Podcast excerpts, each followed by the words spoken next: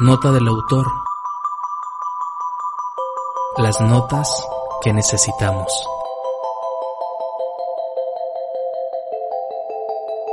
Bienvenidas, bienvenidos. Gracias por encontrarnos de nuevo.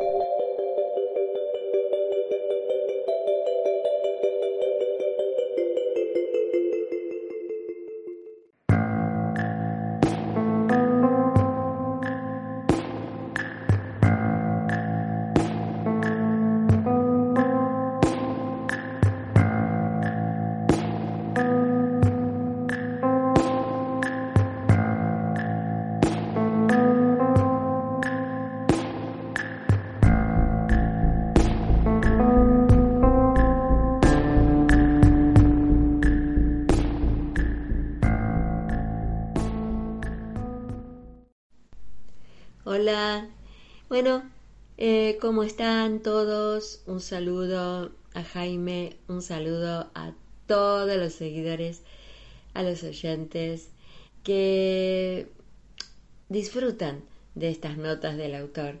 Y para mí un honor esta invitación, eh, no puedo dejar de aceptarla y continuar contándoles eh, anécdotas reales de la vida una maestra, simplemente. Eh, esta vez les traigo ah, algo que me sucedió en el aula en los primeros años de ejercer la docencia aquí en este querido país, en esta hermosa provincia de Buenos Aires, en zonas, eh, como les conté, en nuestros eh, videos zonas de alto riesgo social. Eh, muy jovencita yo, hace como 40 años les digo, de esto. Y bueno, lo escribí, eh, lo escribí porque, bueno, para, para recordar bien los detalles y poder contárselos. Miren, esto realmente no es para enjuiciar a nadie, eh, sino para em, seguir un poquito conociéndonos como seres humanos y las reacciones que tomamos eh, ante ciertas situaciones de la vida. Em, y no para, como les dije recién, para enjuiciar porque creo que ningún ser humano es tan sabio como para decir, estás equivocado, no debías haber hecho eso, ¿por qué lo hiciste? Yo creo que nadie está como para emitir esos juicios. Pero en este caso es para pensar en este rol que la vida nos, ha puesto padres. Bueno, les cuento y después lo pensamos juntos. Este relato lo titulé Madre. Em, bueno, como les dije, esto que les cuento sucedió hace muchos años, en mi primera etapa de maestra. Llegué a esa escuela con muchos proyectos y toda mi juventud me llevaba el mundo por delante. Pensaba que podía cambiar la realidad de mis alumnos. Me asignaron un segundo grado de escuela primaria, es decir, que los niños a mi cargo tenían como promedio siete años de edad, aunque algunos tenían nueve o diez, por haber permanecido en el año por no alcanzar eh, los objetivos mínimos que el programa escolar requería. El protagonista de este relato, rubio, ojitos celestes, carita sucia, desprotegido. Así venía todos los días. Su apariencia descuidada no desentonaba con el resto de los chicos del grado ya que la mayoría provenían de familias muy pobres. Esa tarde vino su mamá a buscarlo. Tal cual habían comentado los docentes de años anteriores, la mamá del niño, de carita sucia, estaba nuevamente embarazada. Pero lo más extraño de los dichos consistía en que tenía sus bebés y los vendía. No puede ser. Ustedes están locas. Traté de olvidar esos comentarios, pensar en otra cosa. No podía con eso. Era demasiado. Al día siguiente, el niño vino nuevamente acompañado por su mamá. Esta vez la saludé y la felicité por su avanzado embarazo. No sé cómo describir ese momento, pero trataré. Mi cara sonriente y feliz. ¡Qué hermoso! Un nuevo hijo, qué felicidad.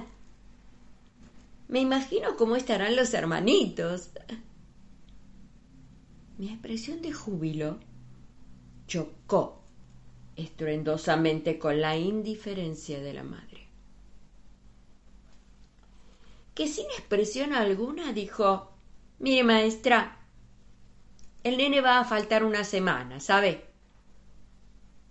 ¿Se van de viaje? pregunté. No, no, maestra. Es que yo me interno y no hay quien lo traiga. ¿Ya van a ser el hermanito? ¡Qué felicidad! Su rostro, inmóvil, no evidenció un gesto de agrado. Se la veía joven, fuerte y sana, descendencia alemana, muy bonita. Pasaron quince días. El niño volvió, perdón, impecable. Jamás lo había visto así. Mire, maestra, Jorgito vino con mochila nueva, fibras, colores, cartuchera, todo nuevo. Le pido que controle, por favor.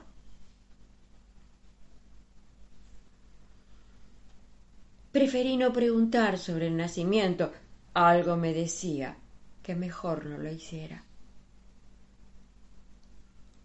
Al transcurrir la tarde, le pregunté a Jorgito sobre su nuevo hermanito.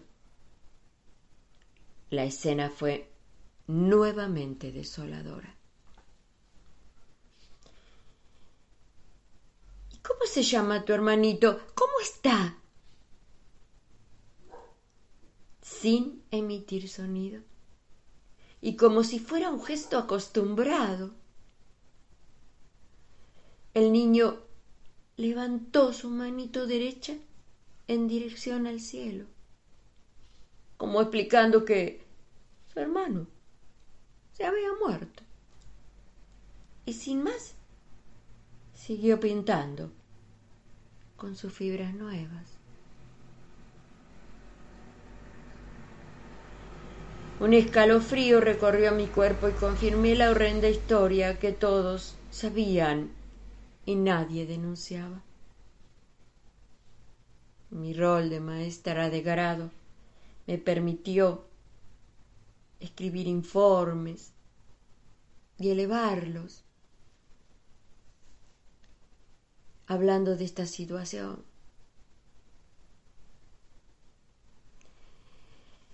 Ustedes no se imaginan lo que sentí. Cuando Jorgito, al preguntarle por su hermanito, él hizo así.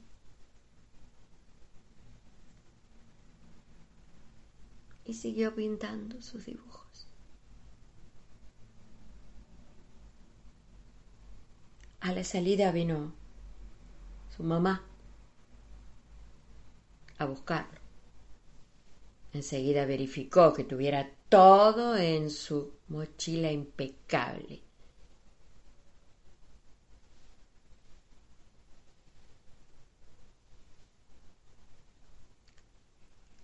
Es el día de hoy pasados casi 40 años, que vuelvo a recordar todo eso. Esas situaciones de la vida que te quedan. Por supuesto, pasados los años, ocupé otros roles en la educación.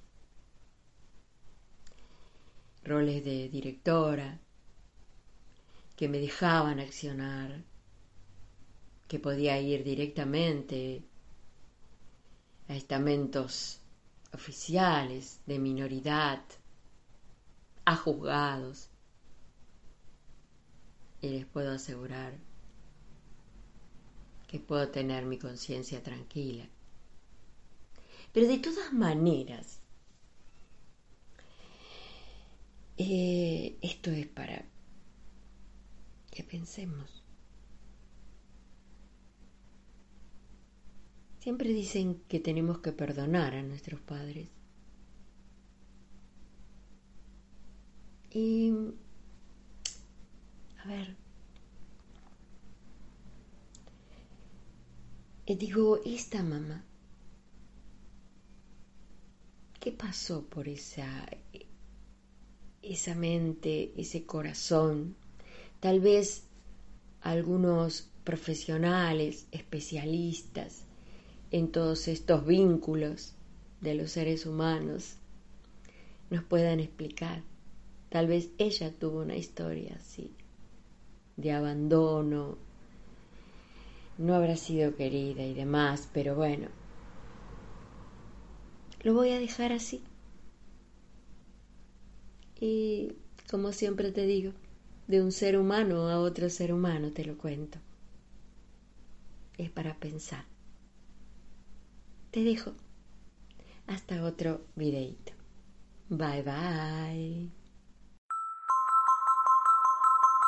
Gracias por escucharnos. Hasta la próxima. Nota del autor.